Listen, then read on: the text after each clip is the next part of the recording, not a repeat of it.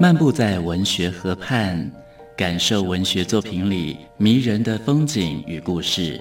阅读原本是一件孤独的事，可是当我们讨论一起读过的书，这个过程就足以形成最美好的陪伴，也让局促的心灵有了转身的惊喜。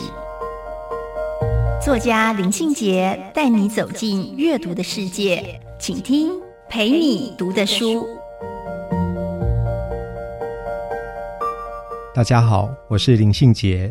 今天陪你读的书，要跟大家分享的作品是李清志的《灵魂的场所》。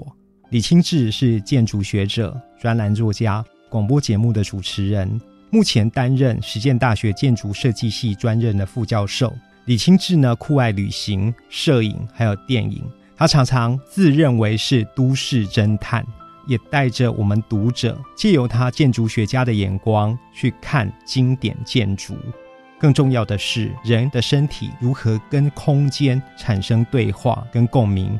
这一本灵魂的场所呢，分成几个重要的课题来带我们看建筑。譬如说，人生中的孤独、思考、信仰、死亡、归零。内省跟和解，在这本书里面呢，深入浅出的介绍世界上三十三个重要的灵魂建筑。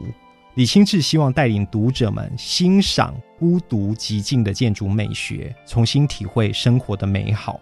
在这本书里面呢，还有一个非常实用的地方，就是篇章的最后会详列参观资讯跟官网，非常适合自助旅行的读者自行规划前往。李清志这么说的：“他说，我们活在一个资讯充沛、多元却又繁杂混乱的时代。所有讯息呢，借着网络、手机、平板电脑入侵到我们日常的生活。我们忙碌的制造讯息，彼此喂养，似乎以为这许多讯息可以丰富我们的生活。然而，最可怕的是，我们失去了独处的能力，不敢面对孤独，只能不断的追求各种虚浮的事物。”在这一本《灵魂的场所》里面，我特别喜欢的一篇文章叫做《和好的艺术》。在人类的冲突跟斗争之中，我们人跟人如何和好呢？在历史的困境里面，我们如何面对伤痛跟往事进行和解呢？我常常觉得，最真实的正义是不带仇恨的。特别是我们今天一直在讲转型正义的时候，我要重新再说一遍：最真实的正义是不带仇恨的。可是事实上，有很多时候，正义只是仇恨的另一个名字。某一些人表面宣扬正义，骨子里却是鼓吹仇恨。历史上有太多的战争跟暴力事件，那一些伤痛的经验。足以作为我们目前生活的借鉴。然而，可悲的是，人类历史中重蹈覆辙的事啊，一再出现了。我读了《和好的艺术》，才终于明白李清志说道：“那一种具有令人心灵升华力量的空间是怎么一回事。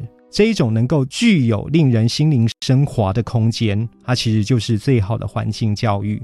建筑师在他的设计里面寄托了个人的哲学。”将人们带离丑陋，一步一步走向可以相爱的地方。在和好的艺术这一篇文章里面，李清志介绍广岛长崎受到原子弹的摧残，战争的残酷铭刻在这一座城市的身体里面，永远无法磨灭。另外呢，柏林围墙形成的隔阂，不同的意识形态、政治结构也划分出敌对的阵营。这些历史上的悲剧都需要和好的艺术才能稍微抚平。李清志的文字有一种把读者带到现场的能力。我读这些篇章的时候，觉得仿佛就在现场。也因为有这一种在场的感觉，我才能够知道这一些空间的故事是如此动人。李清志提到日本长崎的和平祈念馆，安静低调的坐落于水池底下。它有一种让人肃穆的面对过去悲剧的力量，而德国柏林和解教堂前的铜像则提醒世人要互相认罪、互相饶恕，才能够达到真正的和解。